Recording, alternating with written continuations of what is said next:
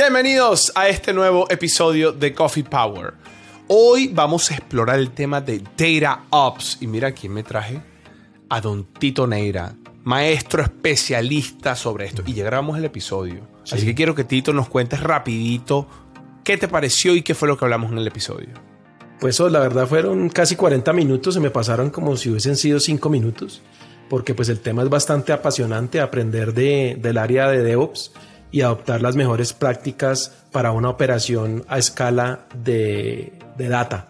Entonces vamos a ver las mejores prácticas, vamos a ver en qué aporta DataOps, por qué es importante ese rol y bueno, muchas cosas muy interesantes para todos los que están en este mundo de la data. No te desconectes, recuerda suscribirte en nuestro canal de YouTube o seguirnos en todas las plataformas de audio. Y aquí en este momento comienza este episodio de Coffee Power. Bienvenidos a Coffee Power, un podcast de tecnología, desarrollo de software y liderazgo. Semanalmente conversaremos con un experto para que tengas más herramientas que te ayuden a alcanzar el éxito en esta era de la transformación tecnológica. Soy Osvaldo Álvarez y con café en mano, aquí comienza tu podcast, Coffee Power.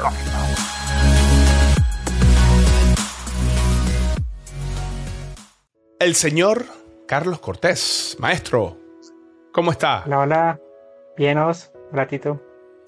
Hola, Carlos. Don Tito Neira, bienvenido de nuevo, de vuelta a su casa, Coffee Power. Donos, gracias por la invitación. Hace meses no me invitaba, pero muchas gracias. No, hermano, usted está más perdido que un billete eso de dos pesos. ¿Te acuerdas en Colombia cuando estaba sí, el billete de dos pesos? bueno, usted está muy perdido, hermano. tiene, que aparecer, tiene que aparecer. Bueno, Carlos, agradecido con tu tiempo, agradecido con tu, con tu espacio. Carlos es Senior DevOps Lead en una compañía llamada Landing Front.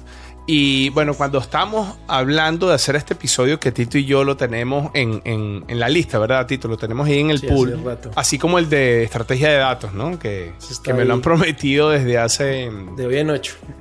Antes de salir el podcast me dijo que lo íbamos a hacer, pero bueno, todavía no, no ha terminado de producir el hombre. Está muy Mañana lo grabamos. Teníamos este episodio que es el episodio de Data Ops. Entonces dijimos, bueno, vamos a traernos a alguien especialista en el tema, ¿no? Que es el señor Carlos Cortés, que tiene experiencia en equipos de DevOps y DataOps. Y nos trajimos a Tito, que es el usuario final y el que siempre le, esta estrategia y digamos toda esta metodología, este mindset le da beneficio. Entonces vamos a tener estas dos perspectivas que son muy valiosas para que usted pueda entender y le pueda sacar el mayor jugo a todo este tema de DataOps. Entonces comienzo contigo, Carlos. Cuéntame un poco qué es esto, qué es un DataOps. Bueno, eh, todo creo que tenemos que echar un poquito atrás. Antes de DataOps hablábamos de DevOps. Eh, básicamente, pues DevOps rompía silos entre eh, el equipo de desarrollo con equipos de, operaciones, ¿no? Entonces de ahí viene DevOps. el tema fue exitoso, finalmente. esa, esa metodología o esa forma de hacer las cosas fue tan exitoso que empezó a generarse ops, XOps de todo lo que quieras. Eh, puedes ver, eh, no Design sé, DevSecOps, Design Ops. Eh, y pues como los de data quieren estar en todo, pues dijeron, no, pues creemos Data Ops también. Uy, Tito. Y pues vas, La básicamente... Verdad, en todo. Somos omnipresentes. Básicamente, tal cual. Básicamente es tomar como esas mismas buenas prácticas y metodología y empezar a implementar componentes también en, a nivel de data, ¿no? Eh, obviamente tiene unos sabores muy diferentes porque sus objetivos son un poco diferentes, la forma de abordarlos son diferentes, eh, pero pues básicamente es empezar a, tomar todo ese mindset que viene desde romper silos y hacer toda una compañía alrededor del dato, ¿no? Alrededor, alrededor de, la información. Eh, y rompiendo asimismo ese silo gigante. Entonces ya DataOps está hablando de de, un tema hasta cultural, ¿no? Que Tito es experto, creo que, que, es quien ha visto esa, ese avance de, de, que DataOps sea eh, manejar datos, operación, ¿para qué? Para sacar eh, información y, datos confiables de forma ágil, de forma rápida y no como antes que se puede demorar mucho tiempo. Entonces, pues básicamente es como romper todos esos, esos hilos y, y estar, una, tener una compañía alrededor del dato. Sí, no, me imagino que es como entonces eso, lo que tú dices, el DevOps, donde, donde, donde lo partes. Pero, Tito, explícame, para ti es una especie entre un rol y, una parte cultural, un mindset, o solo es un rol? Llévame un poquito por eso en tu experiencia. Sí, ahí, ahí, como decía Carlos, hay que ir un poquito más atrás. Digamos, los proyectos de datos en el pasado, bueno, todavía, porque la mayoría de empresas no trabajan con esta filosofía de trabajo. El 80% del proyecto era mover, organizar datos, disponer, ¿sí? Y lo que pasaba es que las empresas al trabajar en silos, entonces tú los movías para un proyecto unos datos y después hacías otro proyecto diferente y los movías otra vez y luego hacías otro proyecto diferente y los movías otra vez y así sucesivamente, ¿sí? Lo que estamos haciendo acá es, digamos, tratar de hacer el, el, mínimo número de movimientos de datos. Como decía Carlos, rompiendo esos silos, ¿no? Usted mueve el dato de un cliente y ese dato el cliente le debe servir para fraude, para riesgo, para marketing, para finanzas, para lo que quieras hacer, ¿cierto? Que si, y, tú lo ves identificados mucho en, la cultura de desarrollo de software y por eso nos copiamos tantas prácticas de ahí. Esa es una de las razones. La otra razón es porque cada vez... es caretabla. Sí, claro. De una, sí. hay que copiarse las buenas cosas. Muy Uno andar que... No, es que yo sé de OKRs, entonces yo sé más de... Eh, no, no tienes... No sé. Y me copio el que sabe. Bien. No poneme a inventar la rueda otra vez. Sí. Por cierto, sacamos un episodio de OKR, Tito, que ya debe estar Excelente episodio. excelente. Entonces, el, el punto es em, tomar esas buenas prácticas y decir, venga, que el área analítica no se dedique a hacer la gestión de datos porque el analítico no tiene todas las capacidades para hacer unos pipeline adecuados, un reuso de datos, el pensamiento técnico. Si es que yo tengo, él dice, no, pues yo muevo un millón de registros y ya. Sí, pero los costos en nube, eh, la capacidad de procesamiento, la velocidad del software que va a consumir esa nube, eso no, eso por el analítico no pasa. Entonces lo que hicimos fue partir eso y parte de esas funciones o mucho del apoyo, digamos, en esas funciones las toma DataOps. De hecho, dentro de DataOps ya hay también subconjuntos, no hay Machine Learning Ops. Sí. Entonces, ¿por qué? Porque las buenas prácticas, tanto técnicas como culturales, porque también se usan, y ahorita Carlos nos hablará de eso más adelante, pero muchas de las herramientas que se usan en, DevOps se usan también en DataOps. Sí, porque es una herramienta y es un uso transversal, no hay que volverse a inventar la rueda como otras herramientas, no sé, para OKR. ¿sí? Un ejemplo suelto así. Entonces ya hay unas herramientas para manejar indicadores, aquí ya hay unas herramientas de, DevOps, hay buenas prácticas, cultura, conocimiento y muchas de las cosas aplican transversalmente. Entonces lo que nosotros hicimos fue, digamos, en la práctica de, datos, incluir estos roles que son muy útiles. Eh, y eso nos facilita mucho el, el roles y fue el mindset y bueno, todo lo que ahorita Carlos nos va a hablar dentro de la forma de manejar datos, preparando el terreno para qué. O sea, Actualmente y a futuro las aplicaciones van a consumir modelos de Machine Learning, van a consumir inteligencia artificial, preparando el camino para que cuando lleguemos al punto de que muchas cosas que el software haga esté permeado por Machine Learning e inteligencia artificial, ya se hable el mismo lenguaje con DevOps. Claro, claro. Sí. O sea, si, esos, si esas dos cosas están igual, cuando alguien las quiere usar, es indiferente. Ahorita es un problema. Claro. En la mayoría de empresas, ¿sí? Toca hacer un proyecto de un año como los problemas que a veces tú tienes cuando pides unos indicadores. Se vuelve el mega proyecto porque es que no se pensó desde el principio cuando desarrollé el software en que se iba a necesitar eso para otras cosas. En cambio, con estos equipos, con la mentalidad de desarrollo, con la mentalidad de data y todo esto transversal, pues eso se rompe y van a ayudar a futuro a una adopción más sí, ya forma parte. Esos son los beneficios que yo le veo como usuario. Forma parte, digamos, como el definition of ready de un proyecto, de una iniciativa donde ya esto viene desde, la idea, desde la planificación, ¿no? Y, medir cómo, cómo, cómo cuál es tu métrica de éxito y de, de, de success, ¿no? De cómo lo vas a medir y, permear a todos los equipos en que tengan en consideración eso. Nos pasa lo mismo con seguridad, Tito. O sea, y, creo que tú lo viviste conmigo cuando ese mindset de shifting left, ¿no? O sea, no esperar que las cosas pasen después, sino traértelo a la izquierda, desde el momento que lo estás pensando, desde el momento que lo estás planificando, desde el momento que estás en ese proceso de incepción que es tan importante en cualquier proyecto para evitar generar cuellos de botella después.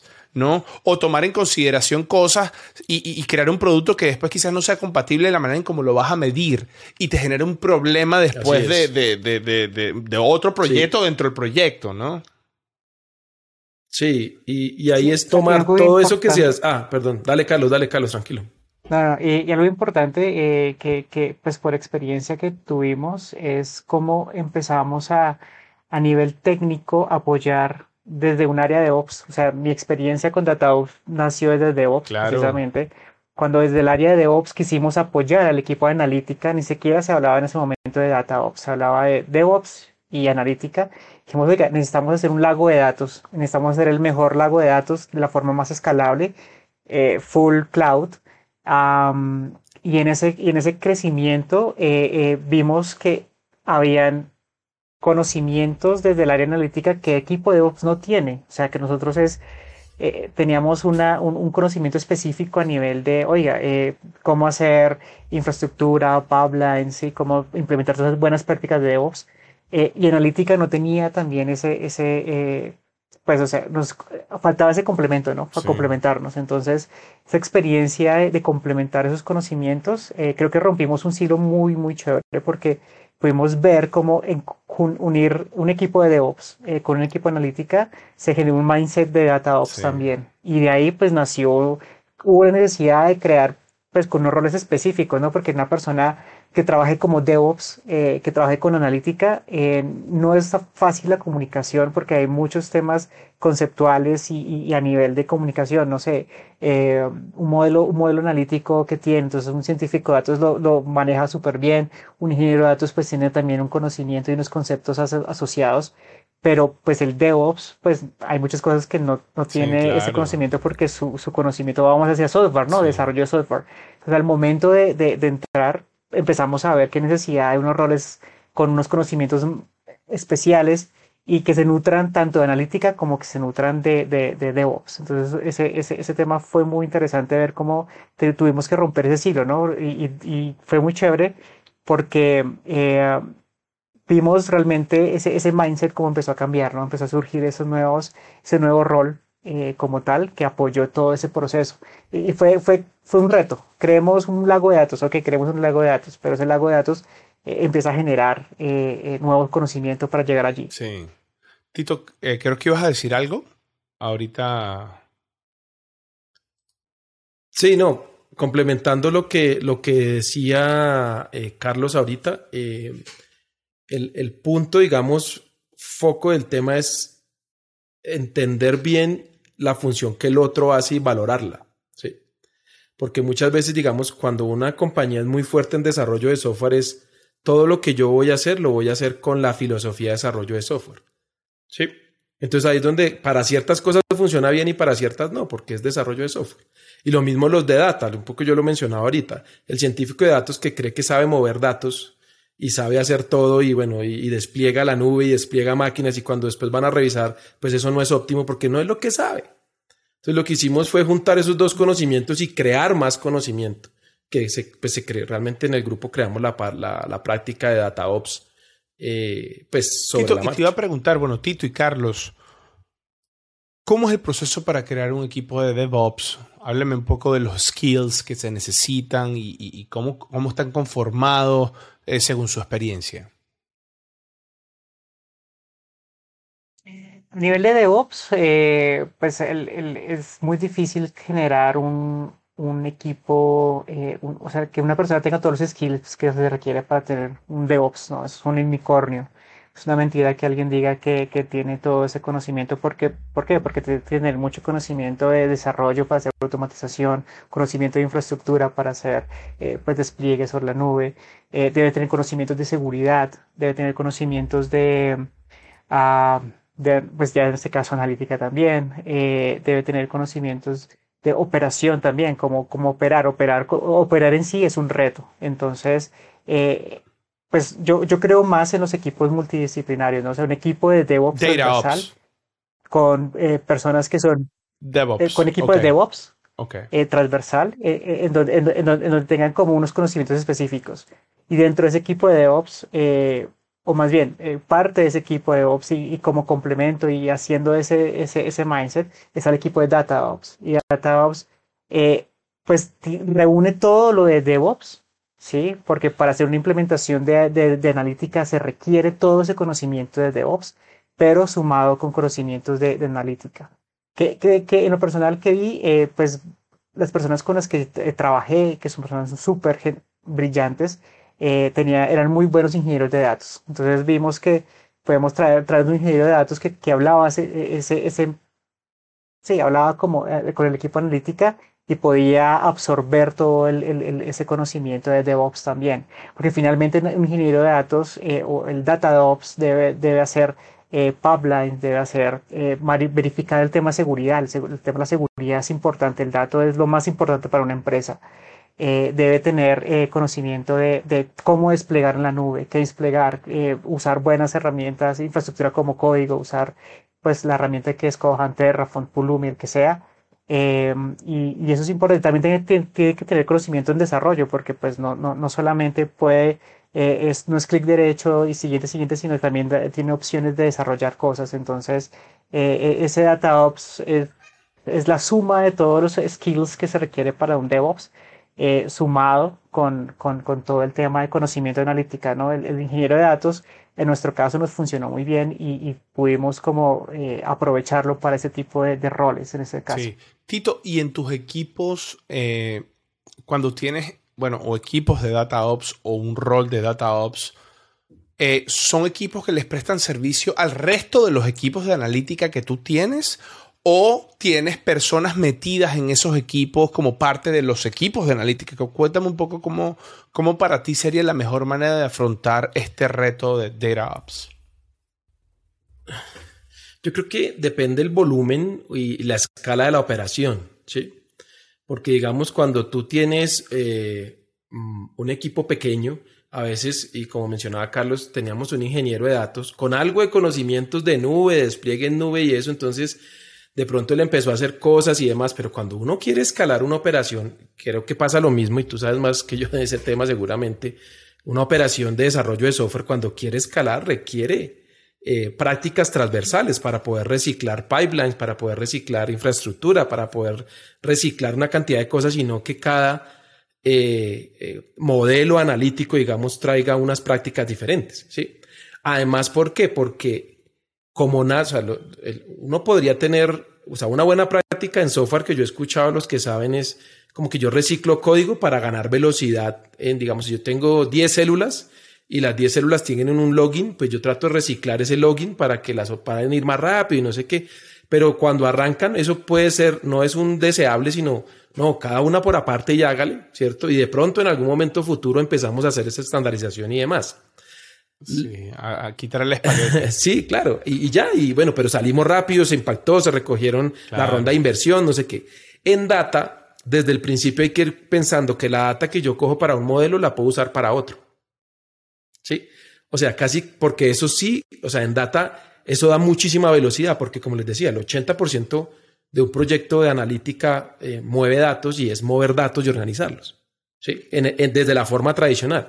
Cuando tú desde el principio lo piensas para reciclar la data, para que una data que cogiste para un modelo te sirva para los siguientes 10, en la medida que vas recapturando data, pues eh, vas a ser más rápido, vas a ir más rápido. Entonces, esa filosofía de DevOps, que aquí más los conocimientos adicionales se vuelve una filosofía DataOps, es esencial para poder escalar muy rápidamente esa operación de, de datos de analítica o de inteligencia artificial, porque finalmente pues también se necesitan datos para, para toda la operación de inteligencia artificial.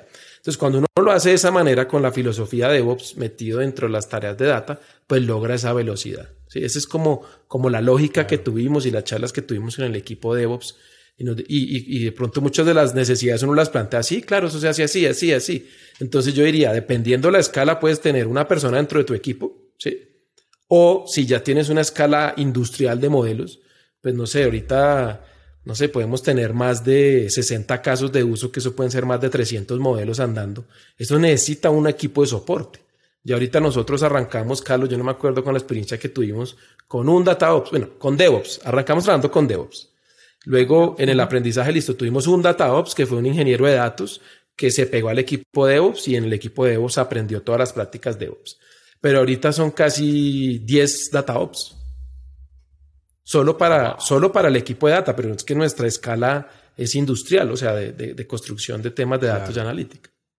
Y no, pero entonces tienes como un shop. Sí. No, disculpa para terminar la preguntita, Tito. Dale. dale, dale, vos, dale. No, que lo que quería decir era, tienes como un shop eh, para terminar la pregunta, que le presta servicio a toda la fábrica de software y a toda la fábrica de data de la organización. Ya hoy, o sea, este año tenemos un equipo exclusivo para todo el tema de data. Ok, ok. Y hay equipo de DevOps que presta todo. Pero, por ejemplo, el equipo de, de DevSecOps sí es transversal a data y a software. Sí. Sí. Ok. Entonces, eh, pero es nuestro. Disculpa, Carlos, que te interrumpí. Dale, dale, Carlos. quería complementar precisamente eso. O sea, eh, si bien hay un equipo de, data que está, pues, está exclusivo para temas de, de, analítica, de data, eh, el equipo de Ops igual sigue siendo transversal. ¿Por qué? Porque, como te comentaba, es muy difícil tener equipos o personas que tengan todo el conocimiento de, que se requiere para levantar procesos y, y flujos y demás. Entonces, eh, hay, equipos dentro del equipo de DevOps que se encargan de hacer, eh, a, perfeccionar los procesos de automatización. Por ejemplo, el equipo de DevSecOps, que hace parte del equipo de DevOps, pues también apoya al equipo de Data. ¿sí? Entonces, eh, eso es importante. O sea, igual el equipo de DevOps sigue apoyando al equipo de Data. Ah, pero pues el equipo de data sí tiene que tener una exclusividad porque la cantidad de data e información que se mueve es gigante. Entonces, en la medida que lleguen más modelos, y, el lago de datos crezca y más modelos empiecen a, surgir, pues se requiere más personas porque eh, pues la importancia ¿no? de, mover todo el equipo de data como tal. Carlos, y háblame un poco de, de, la cultura, ¿no? O sea, ¿qué ha sido lo más difícil en tu experiencia para generar este mindset tanto de DevOps, DataOps, DevSecOps? Eh, ¿Y, cómo podría ser la solución a, promover la adopción de este mindset en una compañía? Sí, eh, precisamente ese es el mayor reto, generar cultura, ¿sí? Eh, porque tú puedes hacer equipos que, que, hagan todo un proceso, que hagan infraestructura, que hagan todo el proceso, del tema de DevOps, pero si no hay un, e, ese, ese siguiente paso, generar cultura, no se puede hacer nada. Entonces, ¿qué ocurre? Eh, eh, normalmente las personas siguen con el, con el pensamiento de o vuelven el equipo de DevOps, que en teoría es una, eh, debe ser un tema más cultural, lo vuelven un nuevo silo. Entonces el equipo termina siendo un nuevo silo dentro de una organización. Y ese es el problema porque es un tema cultural. Básicamente el desarrollador empieza a ver el DevOps como un, de hecho hay un chiste que es, un, es una persona de operación mucho más costosa eh, pero pues sigue, pero, pero sigue siendo una persona de operación y, y realmente es, un, es un proceso, es un problema de, de mindset, que el desarrollador no se involucra en el proceso, no se involucra en, el, en la co-creación. Para mí es un tema de co-creación. Cuando los equipos empiezan a co-crear, eh, se empieza a generar ese tema cultural. Entonces, cuando alguien de data, de analítica, un científico de datos dice, oiga, ¿sabe qué? Ah, yo estoy viendo que, que para el proceso de, de continuous monitoring podemos hacer una implementación de analítica, se empieza a hacer co-creación y se empieza a hacer cultura alrededor de una forma de trabajo. Entonces, y, cuando se empieza a, a, romper realmente los hilos, porque es que DevOps se, se está volviendo un silo en sí, DataOps se puede volver un silo en sí, sí, pero en la medida que se, exista la co-creación, que cada equipo pueda empezar a trabajar en, en conjunto y puedan empezar a, a, romper realmente el silo, que es, la, es el origen del equipo de, de, un DevOps, de un data, ahí es cuando realmente eh, eh, pues ocurre la magia, ¿no? Y eso es lo más difícil. Eh, realmente, para mí es un tema de, de no compartir la responsabilidad de lo que pasa cuando un desarrollador, una persona analítica dice, no, esto, ya, esto no es mío, se lo entrego a otro equipo, ahí es cuando se, se rompe completamente eh, esa, esa cultura. En el momento en que, en, que, en que todas las personas empiecen a ser responsables y empiecen a asumir la responsabilidad sobre los éxitos y sobre los fracasos, ahí es cuando yo siento yo que ese silo se va a romper y podemos todos trabajar en conjunto. De lo contrario es muy difícil. Sí, eso de hecho aquí tiene un término, o sea, en inglés tiene un término, el, el, el, deflecting, que es cuando tú le echas la culpa al otro o dices, no, eso no es mío, anda, háblate con él, o cuando lo señalas, ¿sabes? No, pero es que tú, bueno, y eso es lo que pasaba con los equipos antes de operaciones y desarrollo. El de operaciones sabía poco de desarrollo, el de desarrollo sabía poco de operaciones. Entonces, cuando algo pasaba en producción, no, que la memoria estaba mala, no, que el código está malo y esa echadera de culpa hacía que todo funcionaba. Y eso me lleva a la otra pregunta, que ahí se la digo a ver quién, quién, quién se suma. Carlos. Carlos. O Tito. Eh, a mí me parece que una de las cosas más complejas de, digamos, por ejemplo, todo lo que hace Tito y, yo que tuve también el, voy a decirle, voy a echarle un piropo, la oportunidad de trabajar con él, el placer de trabajar con él, lo voy a decir así bonito. Eh, gracias. el trabajo con data en producción y explotar la data de clientes donde hay información sensible, información que hay que proteger, información que si hay una fuga de datos de esa data, eh, bueno, Tito va a estar en problemas. ¿Cómo desde el esquema de Data Ops se puede lograr un, digamos, un esquema de explotación de data rápido, ágil, pero al mismo tiempo seguro? Uy, se quedaron callados. Carlos, adelante, por favor. precisamente, precisamente por eso es la, importancia, te lo mencionaba ahora, de, tener equipos de DevSecOps también, ¿no? Entonces, eh, no, dentro, de, dentro de esos silos y esos equipos, sí el tema de seguridad es supremamente importante. Eh, los equipos de, de DevSecOps, pues, implementan todo el, que su dentro del proceso de desarrollo, eh, pues eh, puedas agregar eh, componentes de seguridad no solo a tu código, sino también a tu infraestructura.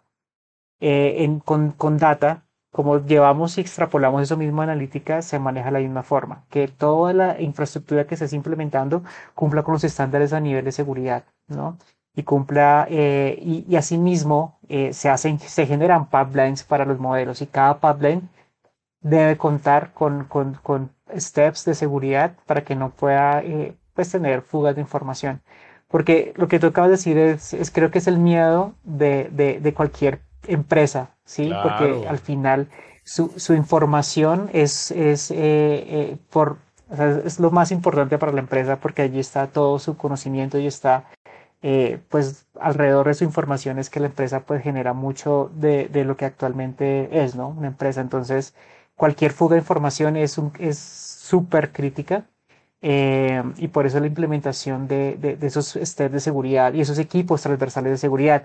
Y como DataOps, mm, o sea, eh, normalmente leía a algún lado que, que, DevOps busca que las áreas de tecnología sean más eficientes, eh, pero que los equipos de DataOps buscan que las empresas sean más eficientes. Y como entonces hablamos a nivel de data, eh, no solamente se involucran equipos de DevSecOps, sino también se involucran equipos de seguridad transversales de las empresas, ¿sí? Entonces está todos los equipos de seguridad eh, como tal, auditoría. Eh, auditoría es importante para, a nivel de data, pues para evitar que, que, que existan también fugas de información. Entonces es, es un conjunto, hasta, hasta, hasta, hasta los equipos que aparentemente no tienen nada que ver con los equipos de talento humano, de recursos humanos, ¿sí? Que hagan una muy buena selección porque pues estás dándole la información a las personas con las que estás trabajando. Entonces, hasta allí puede llegar el tema de, de, hacer una, una búsqueda eh, adecuada de personas y de equipos como tal. O sea, al final lo más importante es el equipo, ¿no? Que pueda eh, generar esos mindsets de conocimiento, de, seguridad. Eh, y pues sí, o sea, no sé si Tito... Sí, no, y, ahí lo, lo, que mencionaba vos al principio, nosotros en el proceso de, de analítica tratamos de traer al inicio todos los equipos involucrados. ¿sí? Eh, las prácticas tradicionales es en analítica, es, digamos, yo tengo un problema de negocio, tengo mis datos, lo soluciono, ya está el modelo, eh, ¿cómo lo van a usar? Ah, no, es que toca ponerle seguridad, toca. Entonces, al final, cuando ya está el resultado del modelo y qué hay que hacer para que lo usen, ¿no? Como un API, pero ¿quién hace el API? Y, y, y eso sí va a ser seguro y hay que informar. Entonces, así se alargan mucho los proyectos. Lo que nosotros hacemos es con el negocio definir el objetivo de negocio, uno, o sea, con ellos, pero traemos al principio a todos los equipos. Sí. Y traemos al principio a todos los equipos. Seguridad, como decía Carlos, no solo es la seguridad, digamos, de, de nuestro equipo de, de DevOps, DataOps, sino la seguridad del banco, traemos las áreas de control, traemos, sí, al principio. Así, cuando llegamos a la operacionalización del modelo, no es una sorpresa que toca hacer un API y que el API tiene que cumplir ciertas características y que los que van a, y que hay, por ejemplo, también tratamos, a veces hay áreas de negocio que dicen, no, es que yo quiero los datos de los clientes. Bueno, ¿para qué los quiere? Para saber cuánto vendí. Usted no necesita los datos de los clientes. usted necesita es un tablero donde le muestre vendió tres. Entonces eso también es un cambio cultural. O sea, ¿qué realmente necesita el usuario final? Desde el punto de vista de datos. ¿Para qué? Para tratar de, un paso atrás, digamos, de la seguridad es tratar de manejar en lo mínimo posible la data sensible de los clientes. Entonces, eh, tratamos, por ejemplo, digamos, de, información de productos. O sea, el número del producto, ¿la necesitamos? Muy seguramente no. A veces no necesitamos ni el nombre, ni la dirección, ni el teléfono, ni la identificación del usuario, sino necesitamos enmascarar todo eso, todo eso que es seguridad, en sí mismo al principio lo traemos y lo definimos. ¿sí?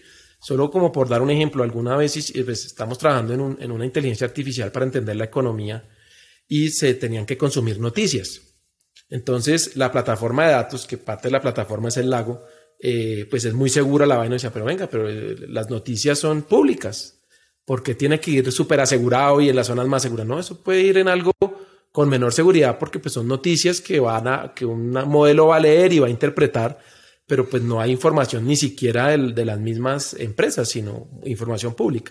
Y esas discusiones se dan con los equipos de seguridad, con todos los equipos, como mencionaba Carlos, para poder garantizar ese nivel de seguridad.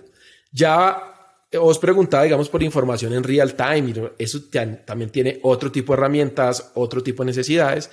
De hecho, me gusta dar mucho un ejemplo ahí, porque cuando un modelo aplica en real time, debo garantizar el tiempo de, de, respuesta y cómo y quién lo va a agarrar. ¿sí? O sea, si yo tengo un flujo digital que me va a demorar tres minutos en decirle si sí o si no, o tres segundos, no, no ya perdí al cliente. ¿sí? Entonces ahí tengo que poner la filosofía de desarrollo, venga, esto tiene que ser rápido porque, y también entra marketing, porque me, me disposiciona en SEO, en los buscadores, etcétera, etcétera. Entonces ahí entramos todas esas discusiones y uno como analítica dice, bueno, yo sacrifico un 10% de precisión del modelo porque lo voy a ganar en velocidad, en desempeño del software, en rendimiento, etcétera. Entonces todas esas discusiones, eh, ahí tomamos el ejemplo de seguridad, pero las tenemos más allá de seguridad, o sea, sino depende del objetivo de negocio y como que todos tenemos en mente ese objetivo de negocio. Y pues la filosofía de DevOps nos ayuda a eso. Sí, no, totalmente, totalmente. Y, justamente yo hablo eso en el curso, Tito, en el curso que tenemos de, de, liderazgo en equipos de tecnología, eh, la parte de la medición de los tiempos de respuesta y cómo llevar eso en una operación para siempre estar en ese continuous improvement de mejorar y mejorar y mejorar y mejorar eh, yo particularmente cuando, cuando hay equipos que tienen, sabes, tiempos de respuesta no aceptables, eh, eh, siempre hay un dashboard que lo está diciendo y ese dashboard siempre tiene que estar vacío. Pero cuando no está vacío, algo tenemos que hacer. Tiene que haber una iniciativa inmediata para la resolución y es una muy buena práctica. Tito, cuéntame algo sobre cómo era tu vida ante de los equipos de DataOps. ¿Y qué te solucionó la vida? O sea, ok. Em, antes de trabajar, porque lo que te dije por el chat, que siempre trabajaba así, era una mentira. porque me lo preguntaste, ¿no? No, antes de, digamos, de, en, los inicios en analítica, eh, realmente, pues, eh, era otro silo más, ¿sí? Eh, ¿Qué quiere decir eso? O sea, uno le pedía, y a veces ni equipos de ingeniería, depende del negocio, ¿no? O sea, en un negocio tan regulado financiero y eso que pues el core pues es un misterio tocarlo porque si se cae pues se cae todo el, banco o la operación o lo que sea. Eh, en ese momento hasta los mismos analíticos le podían pegar directamente, no a un core bancario, digamos que a una base de clientes, consolidada de clientes de un CRM, ¿sí? en donde digamos que esa empresa, por ejemplo, no tiene una alta operación, sino pues la velocidad de respuesta del CRM no es tan crítica, entonces entonces, ahí ya, cuando uno empieza a trabajar con, con, equipos que tienen esa conciencia del el desarrollo, que tienen esa, ese entendimiento de desarrollo de operaciones, dice, ojo, porque pues si usted hace eso puede tumbar el, eh, ese CRM y bueno, pero es un analítico, no lo tenía en mente. Yo necesito mis datos de tres años atrás, le pego y empiezo a jalar y qué importa que sea qué horas, ni dónde, ni cómo, y si eso lo hace cada vez que necesita hacer un modelo, lo hace a mano y va y jala, ¿sí? O sea, toda esa práctica entre ingeniería de datos y operaciones, entre data y operaciones, pues no existía, ¿sí? Eh, de hecho, en, en empresas que no hacen desarrollo, pues no existe ni siquiera DevOps. Ni existía el problema entre equipo de desarrollo y operaciones. Simplemente son compradores de tecnología que, implementan y usan la tecnología. Entonces, cuando uno está en ese tipo de empresas, no se ve la necesidad y, cuando uno mira pues, las prácticas son esas. El de analítica, mira, están los datos. A lo más de pronto hacen un data warehouse o ponen unas tablas en un servidor para que los de analítica jalen esa información de allá. Entonces, ¿qué cambia? O sea, ¿qué cambia es como, y eso ha venido de la mano de transformación digital, no, no muchos conferencistas de esto lo tocan, pero es esas filosofías de empresas puras de desarrollo de software que son las empresas de tecnología. ¿sí? Pues si tú te quieres transformar digitalmente o transformar la empresa hacia esas filosofías de trabajo, pues tienes que adoptar prácticas de esas, de esas empresas. ¿sí? Hablemos de las Big Tech. Si tú quieres llegar a esa velocidad, si quieres llegar a esos estándares, si quieres competir, tienes que adaptarte a eso. Entonces ahí es donde empiezan estos equipos inicialmente de DevOps, porque es lo primero que normalmente arrancan estas, a crearse en las organizaciones y, uno al ver el trabajo de estos equipos, uno dice, venga, esto debería servir en analítica, nos debería solucionar uno, dos, tres, cuatro de estos diez problemas. Y ahí es donde eh, algunos los mencionaba ahorita, o sea, la informalidad en tomar los datos, la informalidad en en, crear cuentas de pronto en nube, porque pues que yo más o menos me hice un curso en la nube ABCD, entonces yo creo como quiera y cuando quiero comunicarme entre cuentas, eso es una locura. Cuando, por ejemplo, en analítica, eh, escalar, o sea, que la nube escale, sea elástica, sí, que eso es práctica las ventajas de la nube. Antes uno querría correr un modelo complejo y no podía porque el servidor se le colgaba y uno no podía pedir más servidor porque pues era el servidor de analítica, sí. Entonces, cuando uno ve, oiga, pero, y lo primero, en una de las empresas que trabajé de medios, yo veía eso, ¿no? Esa filosofía, no, es que cuando hay más tráfico, los servidores escalan, oiga, yo quiero eso para analítica. Pero en ese momento, esto fue hace 10 años, los de tecnología no me supieron responder eso, no, pero no, esto, es, esto sirve cuando una página web tiene mucho tráfico y quiero eh, escala y, y, explica, pero no, no nos podíamos comunicar, mejor dicho, yo necesito eso mismo para analítica, no, eso no existe, ¿sí? O, o no sabían, no sé, sí. Entonces, cuando trae uno esas prácticas, ese es uno de los dolores. Es, por ejemplo, eso. Necesito hacer un algoritmo complejo durante una hora cálculos, pero para que eso pase, pues tengo que construirlo bien de raíz. Si no, no va a pasar. Oye, Carlos, eh, lo que está hablando Tito me da paso a una pregunta que te quiero hacer, porque escucho mucho toda esta parte elástica, hablamos un poco de seguridad, hablamos un poco las zonas donde se explotan los datos, hay zonas seguras, zonas quizás menos seguras donde tú puedes poner un lago de datos por, porque tienes información menos sensible.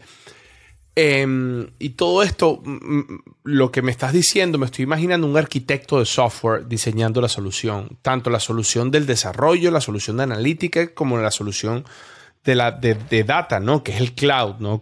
Dónde están todos los componentes, cómo interactúan entre ellos, cómo protegerlo.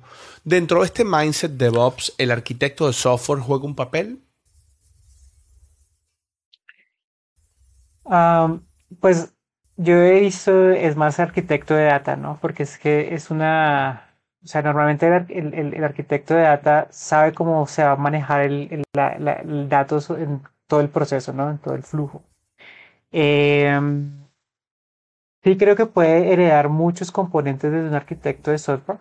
O sea, hay muchos temas de conocimiento que los puede heredar pero, pero, pero ahí está, ahí está especializado el tema. Sí he visto que son, eh, ahí, de hecho, son muy difíciles de conseguir eh, un, un, arquitecto de, de, de, data que tenga todo ese conocimiento eh, para mover el dato de forma segura a través de, de todos los componentes que, que lo componen, pues, de, un, de un proyecto o un proceso como tal.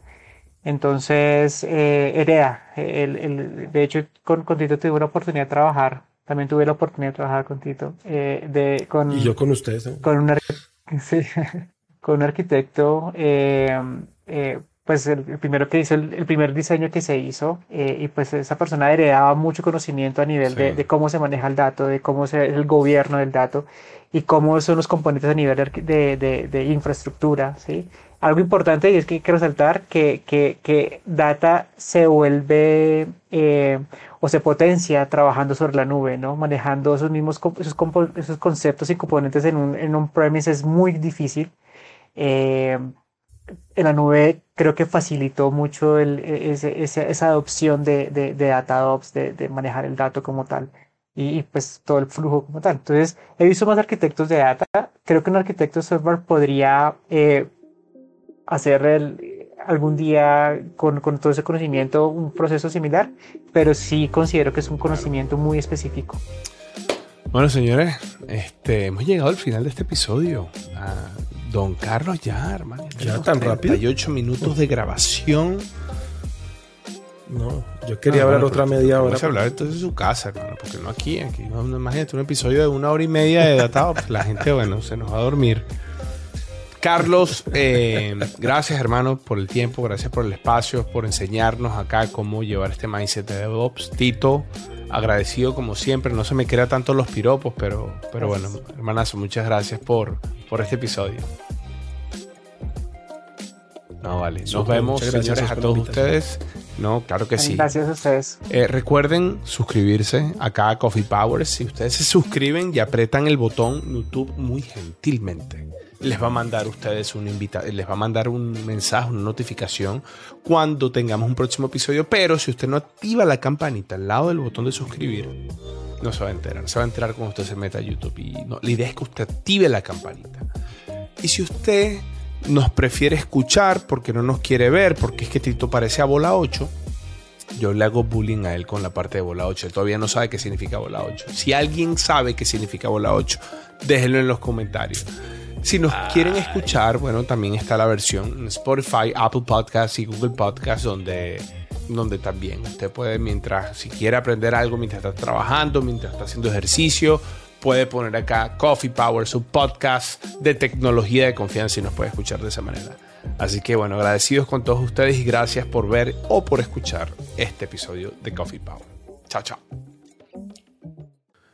Te presentamos nuestro curso de liderazgo en equipos de ingeniería de software en Udemy un curso donde aprenderás sobre estimaciones de proyecto y levantar capital, ensamblar los equipos de desarrollo de software, definir los pads de carrera, tanto la que es 100% técnica como la carrera de gerencia o la carrera de liderazgo manejar los cuellos de botella y la burocracia, entender el verdadero rol del líder en una operación de software exitosa y por último acelerar la operación.